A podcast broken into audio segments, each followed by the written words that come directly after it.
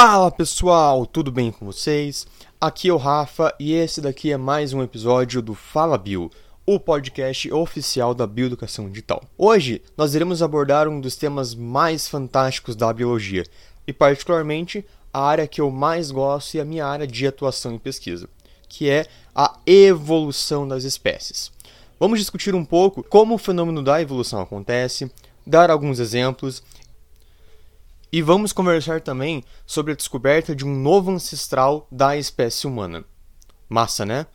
Estão todos prontos? Então, para começar, vamos falar diretamente com a Patrícia, lá de Vitória. Fala, Pat! Fala galera, eu me chamo Patrícia Belon, sou bióloga e moro em Vitória, no Espírito Santo. No episódio de hoje, eu vou ler para vocês o meu texto. Descoberta de ancestral pode mudar tudo sobre a evolução humana. A descoberta de um crânio de 3,8 milhões de anos traz novidades para o entendimento da evolução dos hominídeos. O senso comum tem a ideia de que a evolução humana foi algo simples e que ocorreu de forma linear, com apenas um ancestral dando origem aos humanos. Você com certeza já viu o esquema representando a evolução humana, não é? Na verdade, as coisas não são tão simples como parecem. Na verdade, a evolução é um dos eventos mais complexos da história. Hoje sabemos que a espécie humana conviveu com várias espécies de hominídeos na antiguidade.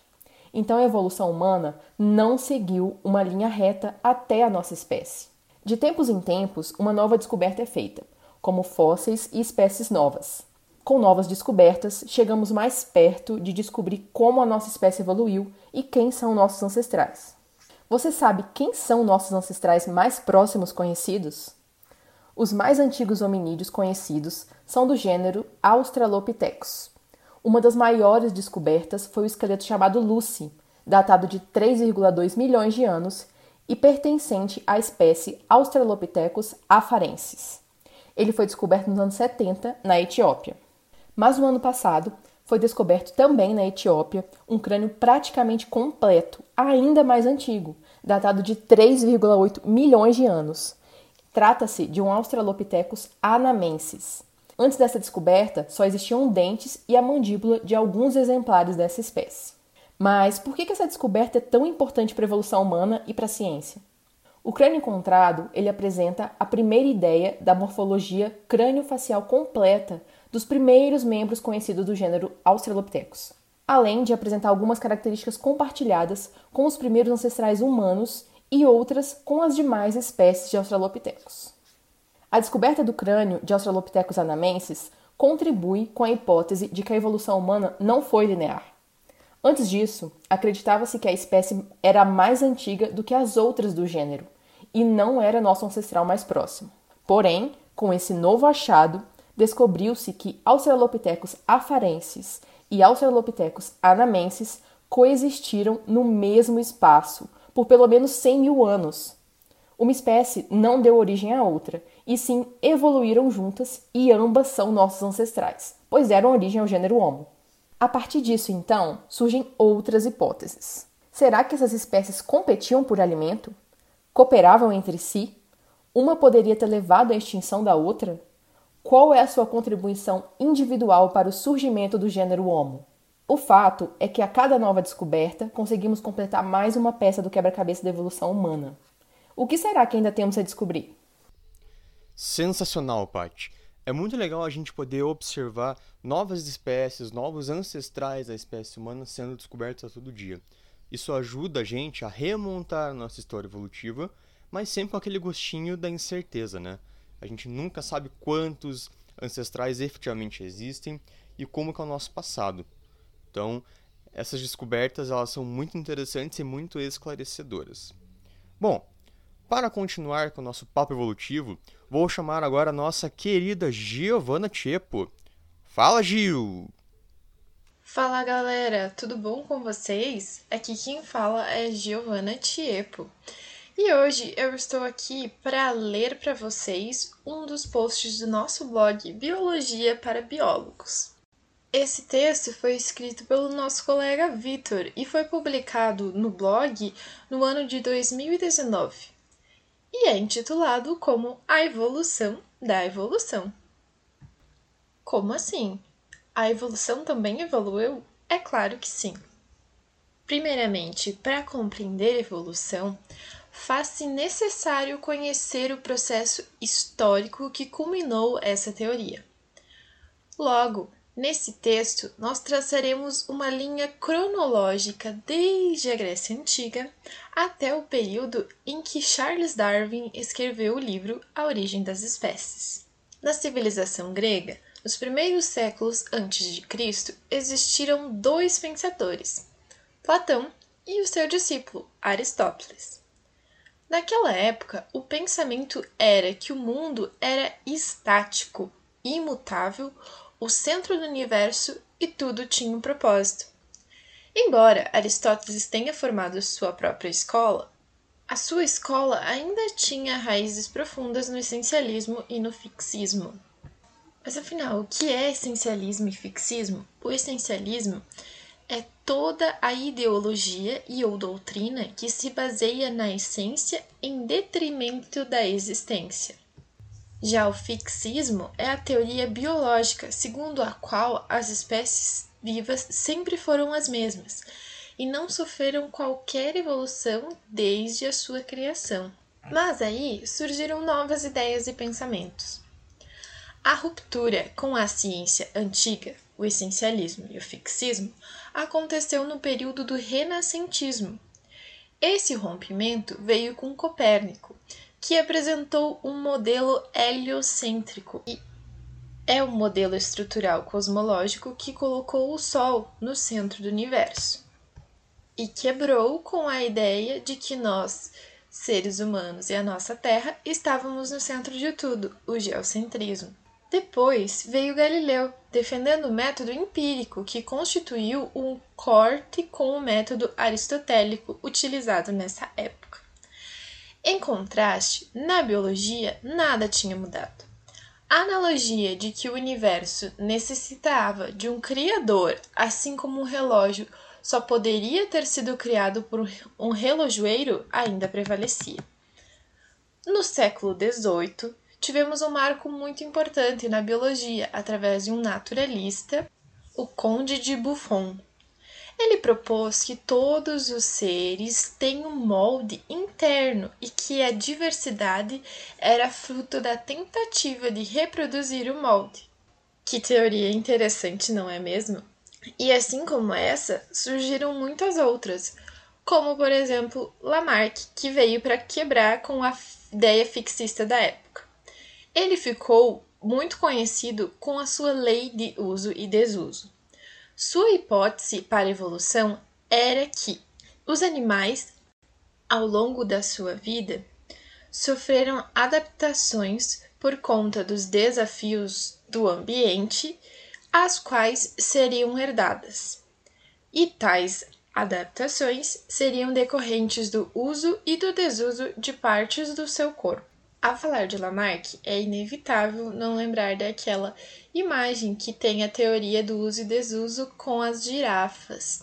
Se você não lembra qual imagem é essa, você pode estar lendo esse post na íntegra no blog Biologia para Biólogos e vendo exatamente o que eu estou falando. E aí, o que aconteceu depois de Lamarck? Foi no século seguinte que Charles Darwin e Wallace apresentaram uma explicação totalmente diferente do que já havia no mundo. Mesmo que muitas ideias possuam origem mais antigas, Darwin recebe o mérito por causa da série de evidências compilada ao longo de cinco anos em sua viagem a bordo do Beagle. Em seu livro, ele deixa claro que evolução é um fato, porém isso não bastava. Precisava muito mais, eram necessárias explicações. Foi lendo Thomas Malthus e gozando de observações acerca da luta pela vida que Darwin propôs a seleção natural. Consiste em variações favoráveis preservadas e as desfavoráveis destruídas, tendo como produto disso uma nova espécie. Ainda que a evolução seja lenta e gradual, as ideias como a do Charles Lyell asseguravam uma Terra mais antiga do que se pensava permitindo que a evolução ocorresse. E não acaba por aqui, não. É interessante observar como a ciência evoluiu ao longo dos anos, sempre buscando ao máximo se aproximar da verdade. Sabemos que Darwin não estava totalmente certo e que Lamarck também não estava totalmente errado. A verdade é que todos contribuíram para a explicação de como e por que a evolução ocorre. Desde a publicação do livro em 1859, a teoria da evolução sofreu grandes mudanças, principalmente com o descobrimento dos estudos em genética de Gregor Mendel. Mendel nasceu no ano de 1822 e faleceu no ano de 1884. Foi um biólogo austríaco, descobridor das leis da genética que mudaram o rumo da biologia. E aí, gostaram desse texto? Saibam que, para finalizar, no nosso post no Biologia para Biólogos, temos algumas questões para você pensar um pouco mais sobre a história da evolução. E aí, gostou? E agora, pausa para aquele nosso jabazinho clássico, pessoal. Me diz uma coisa, você já ouviu falar do Bioflix? Não? Então vem conferir. O Bioflix é a melhor plataforma de conteúdo científico desse Brasilzão. Lá você vai encontrar palestras sobre diversas áreas da biologia e das ciências naturais, além de empreendedorismo e outras coisas. Além disso, você tem acesso a vários cursos sem cobrança adicional pelo certificado. E, de quebra, tem ainda o espaço de conversa do Bioflix, tá? Uma sala de bate-papo 24 horas, onde você vai trocar uma ideia com toda a comunidade Bioflix e sempre se manter atualizado. E o melhor, os primeiros sete dias são gratuitos e depois apenas 30 reais por mês. Você vai perder essa? Eu imagino que não. Então vem pro Bioflix. Para finalizar esse episódio maravilhoso sobre esse tema maravilhoso, vou chamar de volta Giovanna Tiepo. Fala galera, Giovanna aqui de novo. Agora eu vou ler um outro texto também sobre evolução e também do nosso colega Victor. Esse texto está intitulado Evidências da Evolução e busca mostrar, através de exemplos do dia a dia, evidências da teoria da evolução. Numa cena de crime para a qual não há testemunhas oculares, os detetives se apoiam em deduções baseadas em evidências, por exemplo, DNA, impressões digitais, pegadas. Além disso, quanto mais provas independentes apontando para uma mesma conclusão, mais segura é a dedução, não é mesmo? Dessa forma, a teoria da evolução também se apoia em deduções ou inferências devido às maiores mudanças evolutivas exigirem muito tempo para observação direta. Essas inferências, assim como as deduções dos detetives, são baseadas em provas por agora homologias, órgãos vestigiais, fósseis, evidências celulares e moleculares serão deixadas de lado por hora, pois um dos objetivos do texto é deixar o assunto muito mais próximo possível da sua realidade. Vamos começar falando sobre bactérias e o uso de antibióticos. O uso de antibióticos de forma incorreta, indiscriminada ou sem prescrição e, acima de tudo, sem acompanhamento de um médico tem se tornado mais frequente. Confirmado com um levantamento que foi feito pelo Instituto de Ciência e Tecnologia de Qualidade, ICTQ, revelando que 79% da população brasileira com mais de 16 anos se automedica.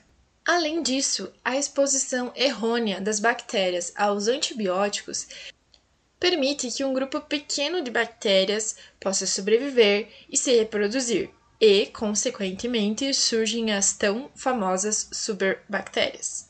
Não, pessoal, elas não criaram asas, mas a cada geração, essa resistência advinda de uma mutação é passada para seus descendentes. E como o tempo de geração das bactérias ele é curto, em pouco tempo, temos como resultado uma superpopulação de superbactérias. Mas você não entendeu o que é o tempo de geração? Então eu vou te explicar. O tempo de geração ou de duplicação de um microorganismo, ele é definido como o tempo necessário para que ocorra uma geração, isto é, para a formação de duas células a partir de uma só. Bacana, não é mesmo? Agora então vamos falar de insetos e inseticidas. Você deve se lembrar da polêmica dos repelentes, que não protegem pelo tempo que é mencionado no rótulo. Tá, mas o que isso tem a ver com evolução? Tudo! Repelentes, inseticidas e agrotóxicos agem como agentes seletores, assim como os antibióticos. Portanto, matam todos aqueles que não são resistentes. Devido a uma mutação aleatória, a espécie fica mais resistente e, por isso, o produto é eficiente somente nas primeiras horas. Consequentemente, é preciso utilizar uma concentração cada vez mais alta do composto, o que acaba nos prejudicando. É importante lembrar que as espécies que não desenvolvem resistência são extintas. A culpa dessa evolução rápida é nossa, pois estamos acelerando uma seleção que seria naturalmente mais gradual. Já foi registrado certo grau de resistência em cada um dos principais inseticidas utilizados na agricultura.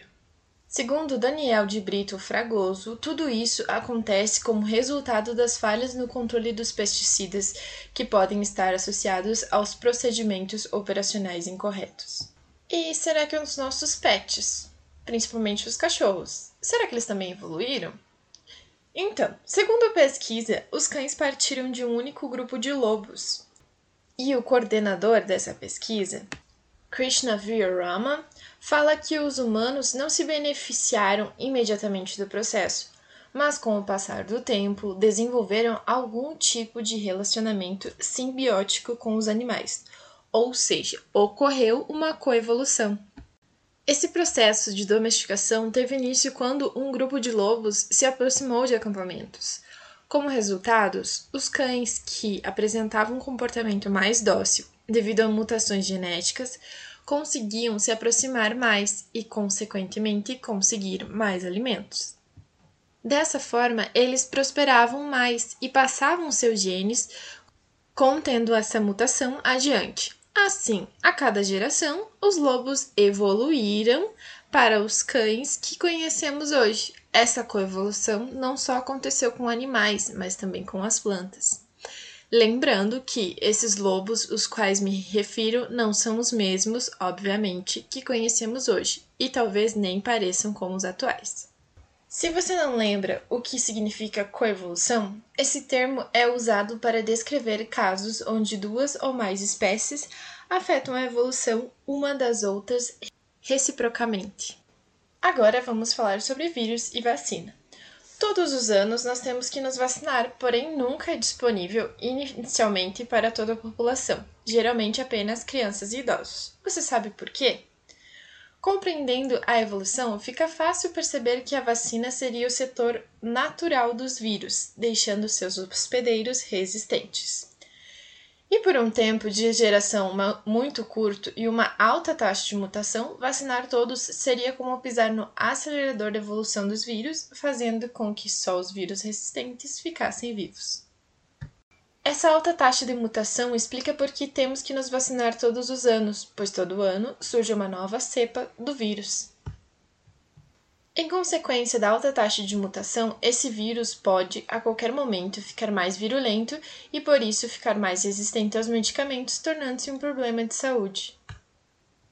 E o que nós podemos concluir com isso? Talvez muitas pessoas não estejam convencidas de tais evidências, pois não viram um sapo virar um pássaro, ou porque não viram um fóssil da transição de uma espécie para outra. Mas grandes mudanças, a ponto de originarem duas espécies distintas, exigem uma escala de tempo que o ser humano não pode observar. Vale lembrar que as lacunas no registro fóssil não são evidências contrárias à evolução. Voltemos à analogia da cena de um crime que nós falamos no início desse texto, para adicionarmos uma quarta prova, a câmera de segurança. Apesar de mostrar lacunas, falhas no registro de vídeo, não seria coerente afirmar que não há evidências suficientes, pois temos impressões digitais, pegadas e o DNA apontando para uma mesma conclusão. E aí, o que você achou sobre essas evidências da evolução para o dia a dia? Gostou? Eu me despeço aqui. Um beijão e até o próximo episódio. Eu espero que vocês tenham curtido mais esse episódio do Fala Bill. Lembrando que todos esses textos que a gente leu agora e outros mais, textos sensacionais, galera, vale muito a pena, estão disponíveis no nosso blog, biologiaparabiólogos.com.br e você pode também conferir nosso Instagram, arroba bioeducação digital, onde a gente está falando sobre várias coisas muito, muito interessantes. Vale muito a pena você conferir. Esse foi mais um episódio do Fala Bill. Espero que todos tenham gostado. Grande abraço, se cuidem e até mais.